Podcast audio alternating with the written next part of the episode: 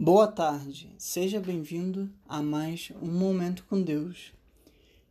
Terça-feira, 19 de julho. Pois, quando chegamos à Macedônia, não tivemos nenhum descanso, mas fomos atribulados de toda forma.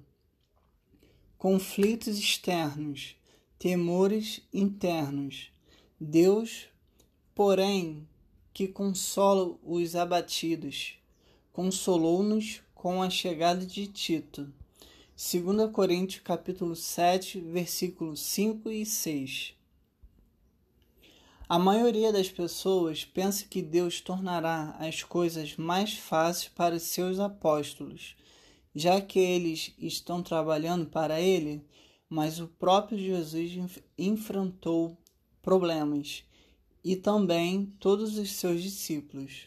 Ninguém pode fugir das tribulações, mesmo se estivermos fazendo a vontade de Deus.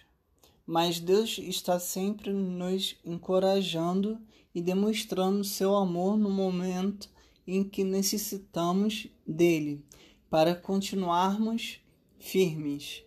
Se você está tendo um dia conturbado hoje, receba o encorajamento que vem de Deus. Deus abençoe sua vida. Bom dia, seja bem-vindo a mais um Momento com Deus. Quarta-feira, 20 de julho. Então Samuel pegou uma pedra e, após entre Mispa e Sem, ele deu o nome de Ebenezer, dizendo: até que nos ajudou o Senhor. 1 Samuel capítulo 7, versículo 12. Deus demonstrou sua graça, dando a vitória ao seu povo. Ele perdoou a Israel que andava longe dos seus caminhos. Quando este se voltou arrependido, Deus ouviu o clamor e a oração e o salvou dos inimigos filisteus, dando-lhes grande vitória na batalha. Da mesma forma, ele luta as nossas guerras. Samuel levantou uma pedra e nomeou Ebenezer. Em hebraico, significa pedra de ajuda.